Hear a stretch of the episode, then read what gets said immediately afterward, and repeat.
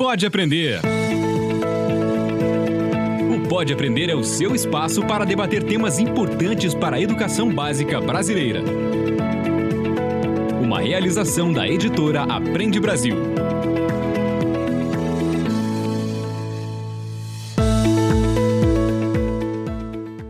Olá, eu sou a Danae Búbalo. Seja muito bem-vindo, seja muito bem-vinda ao Pode Aprender o nosso bate-papo qualificado sobre a educação básica brasileira. Você já sabe, né? Puxe uma cadeira, faça aquele cafezinho ou então deixe essa conversa aí rolando no seu carro, porque hoje vamos trocar muitas ideias e aprendizados.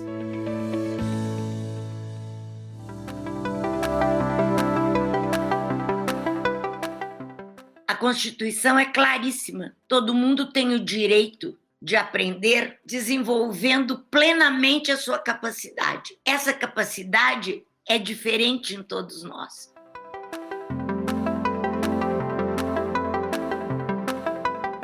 Neste episódio do Pode Aprender, trazemos um assunto muito pedido pelos nossos ouvintes: a inclusão em sala de aula. O nosso tema de hoje é Educação Inclusiva: o autismo e as habilidades especiais no ensino regular. Livro aberto. As diferenças estão presentes em nosso dia a dia e devem ser respeitadas e acolhidas de forma que todos tenham direitos e deveres justos. Pessoas com deficiência estão incluídas nessa diversidade e precisam ser lembradas em meio à criação de políticas públicas e medidas relacionadas à educação. Ao mesmo tempo que a maioria da população avalia que a escola melhora quando inclui estudantes com deficiência, os professores apontam que um dos principais desafios é a baixa formação sobre o tema. Com foco no transtorno do espectro autista e alunos com altas habilidades, hoje tentamos suprir um pouco a demanda por esse conhecimento e amadurecer a importante discussão sobre o convívio entre as diferenças. Para isso, estamos hoje aqui com dois especialistas engajados na luta pelo direito à educação inclusiva. O primeiro é o professor Fúvio Pacheco, desenhista de quadrinhos, coordenador da Gibiteca de Curitiba e da área da ilustração na Fundação Cultural de Curitiba. Pacheco também é criador da história em quadrinhos biográfica Relatos Azuis que tem o propósito de ajudar a entender mais sobre o transtorno do espectro autista e a importância da inclusão de pessoas do espectro na sociedade. Fúvio também ministra cursos, palestras e debates sobre arte, quadrinhos e autismo. Seja muito bem-vindo, Fúvio. Obrigado. E também com a gente a professora Maria Tereza Egler Mantuan, Pedagoga, mestre e doutora em educação, é coordenadora do Laboratório de Estudos e Pesquisas em Ensino e Diferença e professora do Programa de Pós-Graduação em Educação da Unicamp. Dedica-se nas áreas de docência, pesquisa e extensão. A professora Maria Tereza ainda é fundadora do portal Inclusão Já e coordenadora regional do Fórum Nacional de Educação Inclusiva. Então, seja muito bem-vinda, professora. Muito obrigada. Bom, pessoal, então com essa dupla especialista no tema de hoje, vamos ao que interessa. Pega a caneta que é hora de se aprofundar no assunto. Pega a caneta.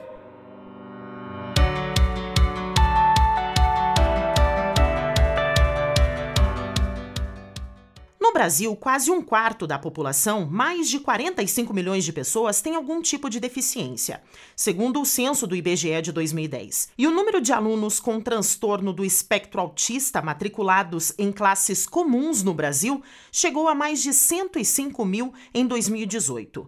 E dados da Organização Mundial da Saúde apontam que 5% da população brasileira, aproximadamente 10 milhões de pessoas, tem altas habilidades. Bom, para a gente começar aqui o nosso bate-papo, entendendo um pouquinho melhor o que são esses números, Fulvio, eu gostaria que você nos explicasse o que é o transtorno do espectro autista e o que são consideradas então essas altas habilidades e a superdotação, Fulvio. Na verdade, o autismo, né, ele é um transtorno, ele é considerado uma deficiência hoje em dia, se bem que é uma coisa meio contraditória, para alguns ele é uma, um transtorno, uma deficiência, e para alguns ele é um, uma diversidade neural, assim. Você falou sobre as altas habilidades, uma das características, na verdade, tem várias coisas que compõem o autismo, né? São várias características que compõem, assim, né? As comportamentais, as sociais, e uma dessas características é o hiperfoco, que quase todos os autistas, principalmente os autistas mais leves, têm. Ele é um, digamos assim, um super direcionamento em relação a um tema em detrimento a vários outros, né? E no caso dos autistas, esse hiperfoco faz com que ele acabe tendo altas habilidades num determinado tema. No caso ainda assim específico dos autistas, existem aproximadamente sete temas que são os mais comuns, assim, né? Como tecnologia, como desenho, inclusive, assim, sabe? E daí a gente pode considerar que esses autistas, né, que são hiperfocados no tema, eles têm altas habilidades nesse tema específico. Bom, professora Maria Tereza, então vamos agora colocar esse quadro dentro da sala de aula, né? Como que as escolas podem se preparar e também preparar os professores para saber receber um aluno do espectro autista e com essas altas habilidades, professora? Eu acho que um aluno com transtornos do espectro do autismo ou qualquer outro aluno, ele tem o direito de estar numa sala comum junto com os pares da sua geração. Não é pelo autismo que ele é reconhecido, muito menos legalmente, porque a educação é um direito de todos. E um, o professor não deve ser preparado para trabalhar com pessoas com autismo, com deficiência intelectual, com deficiência física, com qualquer público-alvo da educação especial. Professor comum é um professor, um professor que ensina a todos os alunos, e o que é diferente é que cada um de nós é uma pessoa singular e que, portanto, não é possível se ter um preparo específico para cada ser. E a educação, então, para atender os princípios inclusivos, não pode ser uma educação focada num modelo de aluno ou num aluno que se identifica a uma única característica, como o aluno com autismo ou um aluno com uma outra deficiência ou desordem ou habilidade, alta habilidade, porque essa característica não dá conta de um ser como um todo.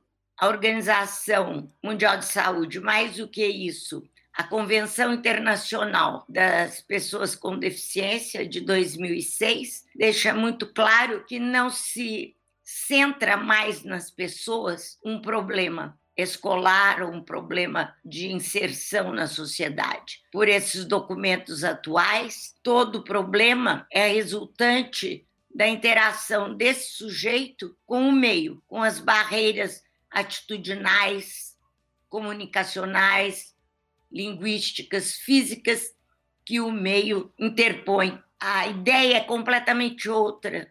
A ideia é sempre se centrar na doença, na deficiência, no que é menor, no que é difícil. Isso já está ultrapassado há muito tempo, essa identidade fixada dessas pessoas. É o grande problema. Não existe uma escola para autismo, para autista, não existe uma escola para superdotados. A escola é a escola. Agora, esses atributos que algumas pessoas possam ter, elas são motivo de preocupação e de trabalho e de atendimento que é extra escolar. A escola inclusiva tem o atendimento educacional especializado dentro dela, que é um atendimento que vai justamente investigar essas barreiras, mais do que se centrar na deficiência, numa desordem genética qualquer, etc., vai se centrar nas barreiras do meio, vai trabalhar no sentido de removê-las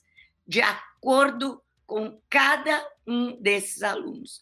Portanto, um professor comum não precisa e nem pode estar preparado para receber alunos com autismo, qualquer outro tipo de problema, porque esse aluno não existe. O que existe é uma pessoa, uma pessoa que vai muito além dessa qualificação, dessa classificação, dessa categorização.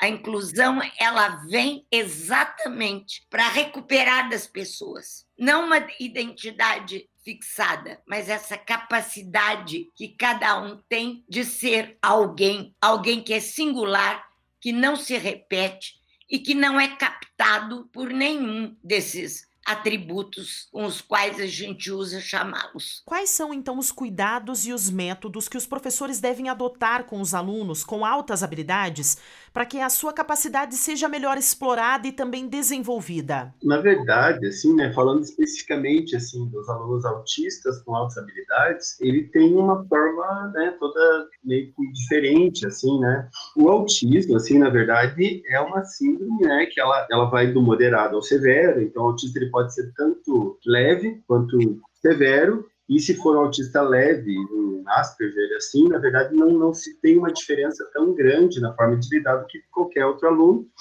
E um autista severo já, né, é, é muito diferente assim de lidar. No caso específico das altas habilidades, por exemplo, uma pessoa autista que tem altas habilidades na área de desenho, por exemplo, um professor precisa lidar com ele através de imagens. Na verdade, assim, trabalhar através de imagens é uma coisa meio padrão, assim, ao trabalhar com autistas, né? Os autistas, eles, principalmente quando estão aprendendo no início, assim, da, da escola, tem muitas questões, muitas sociabilidades, muitas, né?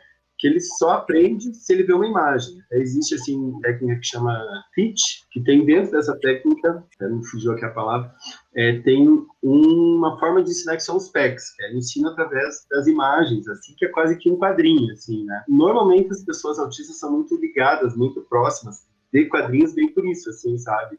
que, por exemplo, uma pessoa ela tem facilidade de ler um texto. Um autista ele tem uma facilidade muito maior de entender aquele texto se for a partir de imagens. Então, por isso que a história em quadrinho é mais interessante para ele. Eu acredito, professora Maria Tereza, que a gente ali, agora o professor Fulvio, ele trouxe alguns exemplos que a gente pode colocar dentro da sala de aula. Mas a gente pode dizer, professora, que o país ele está preparado para ensinar essas crianças, esses adolescentes considerados então superdotados ou não? A superdotação não é cuidada na escola, como a infradotação não é cuidada na escola. A escola trabalha com pessoas, não trabalha com infra nem superdotações. Se eu tenho, por exemplo, uma dotação específica para música, eu vou estudar no conservatório, mas a escola pode ser o lugar onde isso se revela, e no geral é. Isso é muito importante.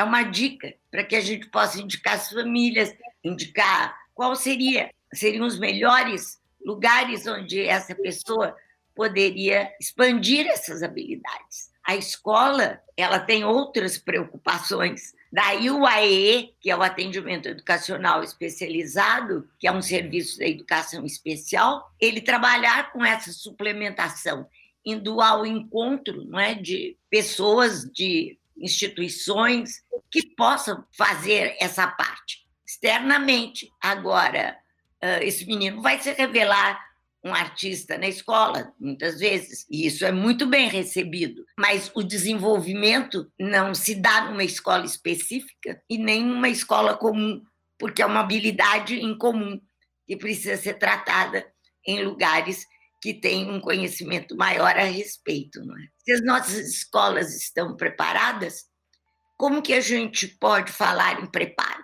Se for especificamente para atender essas pessoas, ah, é bom que não estejam. Mas se for para atender a todos dentro de uma perspectiva de inclusão, eu acho que falta muito ainda, apesar de a gente estar trabalhando com inclusão desde 1996 no Brasil, existe uma política desde 2008 de educação especial na perspectiva da educação inclusiva, a educação brasileira é uma educação que tem modelos de alunos. Por isso que todo mundo fala o aluno autista, o aluno primeiro da sala, o aluno com altas habilidades, o aluno com deficiência por uma paralisia cerebral qualquer, um aluno surdo. Nunca a inclusão ensinou isso para ninguém. Mas essa é a forma que nós encontramos de lidar com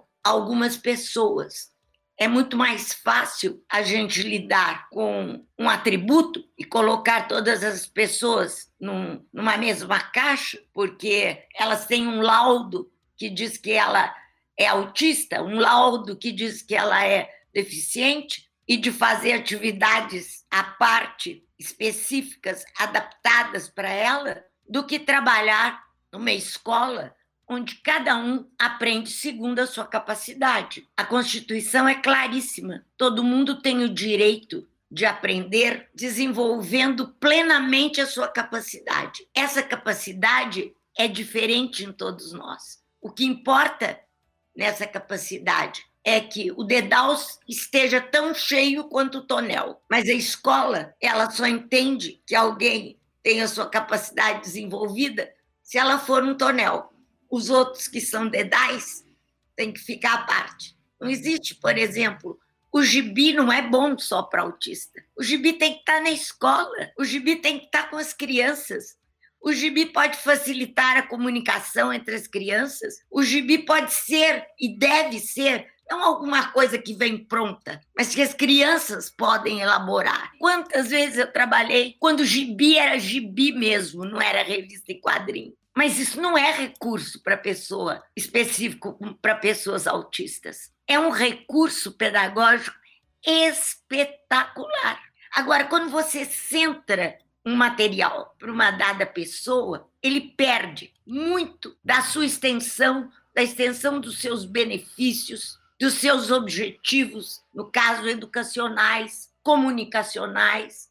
Então, isso de dizer, não, autista gosta disso, autista não faz isto, autista faz. Esses comportamentos são típicos de determinadas síndromes, mas por isso que são síndromes Síndromes é um conjunto de etiologias que são as mais diferentes em cada sujeito. E se nós formos olhar isso e nós não estivermos trabalhando numa sala de aula, para que essa sala tenha não uma atividade específica para ele, um material específico para ele, mas materiais interessantes para todas as crianças e mais ainda, de livre escolha, crianças, jovens, a gente não vai encontrar dificuldade de ensinar. A grande dificuldade é que só tem o livro didático, ou então uma atividade adaptada para esses meninos que são colocados à margem, porque vivem sob a égide de um diagnóstico, de um laudo. Dar uma aula, ensinar, envolve o conhecimento das crianças, o que elas gostam de fazer, o que elas sabem fazer, não apenas a apostila, o livro, uma única atividade na lousa para ser feita. É tanta coisa que está misturada aí no meio que a escola não entendeu e que as pessoas que ficam centradas em determinados problemas propõem como atividades interessantes, formas de cativar essas crianças, de seduzir e de mudar o modo delas agirem.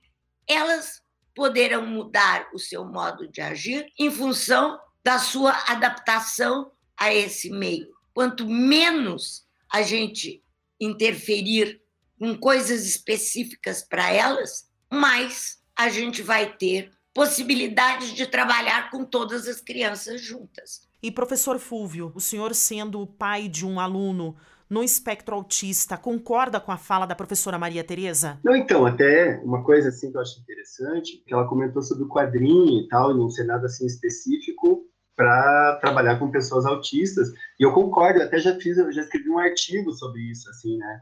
Sobre a utilização do quadrinho de aula, que é incrível, assim, sabe? Tem as bibliografias que ensinam, assim, você trabalhar com quadrinho para todas as matérias, para todas as, as idades e tal. É claro que tem, tem várias técnicas, né? várias formas diferentes de trabalhar com autista, e é claro que essas formas também podem ser trabalhadas com qualquer aluno, né? Mas é que tem alguma coisa específica, assim, por exemplo, eu tenho experiência de como pai de autista. Dá um exemplo prático. Meu filho, ele não sabia ir no banheiro, sabe? Ele não conseguia ir no banheiro. Ele fazia xixi na calça quando ele era menor. E uma vez, como eu sou quadrinista, eu fiz uma história em quadrinho explicando que para ele fazer xixi ele tinha que ir no banheiro. E a partir daquilo, ele entendeu. A gente explicou mil vezes verbalmente ele não entendeu. Outra vez, assim, até ele era um pouquinho maior, assim, no recreio, por exemplo, ele batia nos coleguinhas. E daí ele ficava triste porque ninguém queria ficar perto dele na hora do recreio. E a gente explicava, explicava que se ele batesse os alunos, os colegas, os colegas não iam querer se aproximar dele, não iam querer ser amigo dele. E a gente explicava, explicava, explicava. e ele não entendia. Até quando eu fiz uma sequência de imagens, certo? Visuais, e a partir dessa sequência de imagens visuais ele aprendeu. Criança autista, ela é muito ligada numa rotina. Ela tem que ter essa segurança da rotina. Ah, então ele tem que saber o que, que ele vai fazer quando acorda, o que, que ele vai fazer depois, se ele vai para a escola, se ele vai cortar o cabelo, se ele vai, sabe, na terapia. E ele segue essa sequência. Só que assim, ele fica muito perdido se ele não tem isso. E por isso que é importante assim ele ter isso visualmente, né? Como eu falei assim, tem um quadro ah, com a com a figurinha, tipo, ah, tal hora ele vai lanchar, tal hora ele vai fazer isso, tal hora ele vai fazer isso, sabe? Para ele ter essa previsibilidade, sabe? Eu já tive muitos exemplos, eu trabalho na Biblioteca de Curitiba, que é um espaço cultural, com exposições, com tevo e tudo mais. E muitas vezes, assim, professores chegam lá com crianças normais e criança autista, só que a criança autista, ela, quando ela não foi preparada para tudo aquilo que ele vai ter, ali na biblioteca, para ah, ele vai chegar, ele vai ver revista, ele vai, ele fica perdido e geralmente ele se desorganiza. E muitas das crianças autistas se desorganizam e acabam às vezes até meio surtando, tendo um colapso e tal ali quando chega, que assim, quando ele sai, por exemplo, para visitar a biblioteca, a gente toda quarta-feira lá na biblioteca a gente recebe escolas, né? Ele, ele já saiu do cotidiano, da rotina dele. Ele já está num dia diferente. Então, se ele não tem essa previsibilidade, né, ele vai se desorganizar. Então, por isso que geralmente quando a gente atende escolas, eu falo, ó, dá para conversar com a professora, é legal você fazer, eu passo a sequência de tudo que vai acontecer ali para a criança ter essa antecipação. E por isso que eu falei no quadrinho, porque tem essa visibilidade de tudo, né? Só, só né, porque o, quadrinho é incrível, incrível mesmo, assim, para trabalhar com qualquer criança, qualquer faixa etária e tal, mas no caso da criança, né, eu digo o quadrinho, mas na verdade são as imagens, né, a sequência de imagens ele é essencial, assim, com as crianças autistas. Bom, professor Fulvio, professora Maria Tereza, um dos problemas que a gente enfrenta hoje em dia nas escolas é a exclusão, né, desses alunos. Como que a gente pode trabalhar com as outras crianças para para colocar essa ideia de inclusão dentro da escola, dentro da sala de aula e até mesmo combater o bullying dos outros alunos? Professor Fulvio. Então, a gente até fez, né? Eu, eu trabalho agora na Secretaria de, de, Cultura, né? Mas eu trabalhei muitos anos na Secretaria de Educação e lá a gente até fez uma, uma apostila, assim, né? Um bullying não é brincadeira, um material didático, é, que a ideia era bem isso, assim, né? Falar sobre sobre inclusão, sobre como, como que a criança deve ser tratada, que a criança com, com deficiência não deve ter não deve ser excluída e tal. E a gente colocou assim vários exemplos. E até foi uma coisa interessante que a gente fez assim, a gente fez uma publicação com a situação de cinco crianças, né, uma criança autista, uma criança surda, uma criança cega, uma criança com, com cadeira de roda, e depois a gente fez uma outra versão com o que seria o futuro de uma criança que foi bem, digamos, incluída na escola, que não, não sofreu bullying e tal, assim, dúvida para a criança autista, o que foi o futuro dela e tal, não sei o que, sabe? A partir da convivência, sabe? Mais ou menos isso, assim, né? Para mostrar como, como é bacana quando a criança é bem incluída na escola, assim, sabe? Professora Maria Tereza, como que então a gente pode trabalhar com essas outras crianças, né? Nós trabalhamos com todas as crianças, não com algumas crianças para saberem se comportar em relação a outras.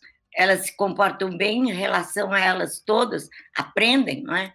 a terem respeito, uma liberdade que respeita o outro e ajudam aqueles que têm mais dificuldade, porque a gente ensina o bullying. O bullying é aprendido.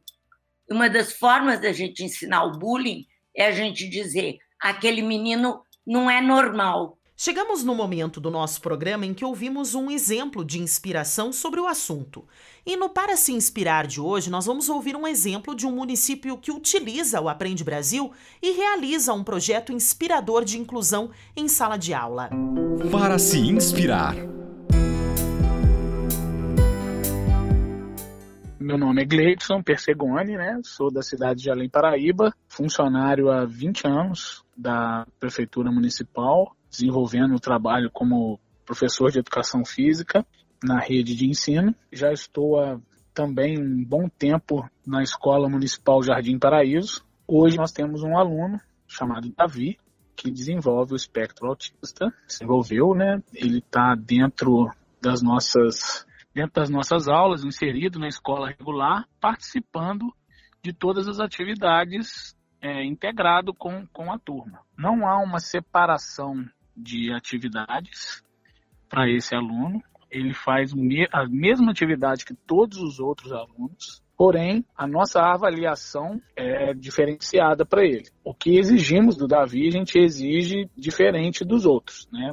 a cobrança nossa é maior. Nós vamos até onde dá o limite dele. Na verdade, a gente está querendo integrar ele com a turma, fazer a inclusão dele na turma através das atividades propostas na educação física. Ele tem muita dificuldade em coordenação motora, nos princípios básicos mesmo, como caminhar, correr, lançar, manipular objetos. Então nós desenvolvemos com ele isso, tá, junto com a turma. E quando ele apresenta muita dificuldade, a gente coloca um amigo, né, um outro aluno para estar auxiliando Davi, fazendo assim ele se sentir integrado na turma. Nós buscamos sempre colocar atividades em dupla para que ele se sinta também parte disso, fazendo parte daquela atividade, que ele não se sinta diferenciado, participando com todos. Sempre estamos variando dupla, né, com que ele faz parte e buscando sempre a progressão dele.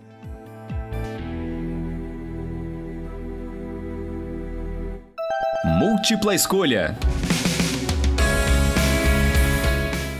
No quadro Múltipla Escolha, pedimos para os nossos convidados darem dicas de conteúdos que podem levar esse bate-papo além aqui do nosso podcast. Então, professor Fulvio, você pode sugerir conteúdos, livros, vídeos ou então outros materiais aos nossos ouvintes para que eles possam conhecer um pouco mais sobre as altas habilidades, a superdotação e também o transtorno do espectro autista? Eu, como quadrinista, assim, né, eu vou indicar algumas obras da de quadrinhos, né? Tem um quadrinho biográfico, certo, que chama A Diferença Invisível, Mademoiselle Caroline e Julia é, Paches, que é uma publicação né, biográfica, né, que a Julia Paches escreveu, é uma, uma autora francesa, que ela fala da descoberta do autismo numa pessoa adulta, né? Que é mais ou menos a minha situação, assim, né? Eu descobri o autismo em mim por causa do meu filho, né? Quando eu já tinha mais de 30 anos de idade e tal. Mas ela aplica isso aqui eh, no quadrinho de uma forma muito sensível, assim, muito bacana, assim, porque como eu expliquei, o autismo ele tem vários níveis, vários graus, assim, né? Essa pessoa, ela explica aqui na publicação como que ela descobriu que, na verdade, ela vivia a vida normalmente, assim. E outra coisa também interessante é a questão da mulher, que, assim, até um tempo atrás, os números meio equivocados de que de cada 10 autistas, 9 eram homens, assim, sabe? Mas o autismo, na verdade, ele se desenvolve de uma forma muito diferente nos homens e nas mulheres. As mulheres, por ter um traquejo social diferente do homem, geralmente elas passam a vida com autismo sem saber que tem autismo sabe? É, alguns estudos até meio recentes falam sobre isso, e ela fala sobre bem isso, assim, sobre essa diferença de como o autismo se dá nas mulheres e nos homens, principalmente, né, quando é, é mais leve, assim. Então, essa é minha dica. E, professora Maria Tereza, tem alguma dica, então, de algum livro, algum artigo, ou então outro conteúdo para indicar aos nossos ouvintes? Ah, eu acho que seria interessante ler alguma coisa sobre inclusão, né? Para entender do que se trata, porque toda a minha formação, todos os estudos do meu laboratório, eles não estão voltados para uma diferença, porque ela não existe. Nós trabalhamos com a diferença de cada um. Tem muita coisa interessante para ler sobre isso. O meu livro explica um pouco sobre isso, inclusão, o que é, por quê e como fazer. Eu também acho que é muito interessante assistir a um filme que se chama Ser e Estar que é sobre educação inclusiva.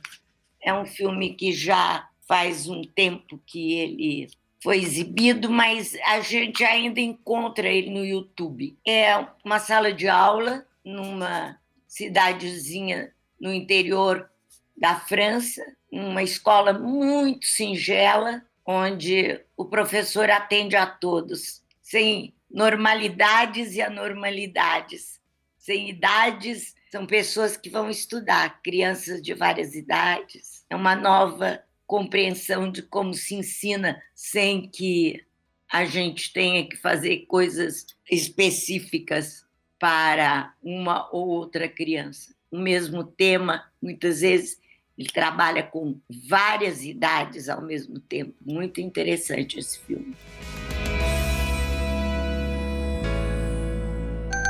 Diversão para casa.